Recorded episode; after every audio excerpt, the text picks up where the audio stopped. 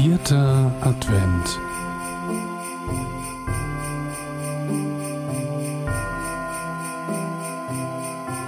Das Timbre der Chorgesänge, die Jörgi im Ohr hatte, klingenden Weihnachtsglöckchen an seinen Stiefeln und der tiefen Stille des verschneiten Waldes versetzte Jörgi in einen meditationsähnlichen Zustand.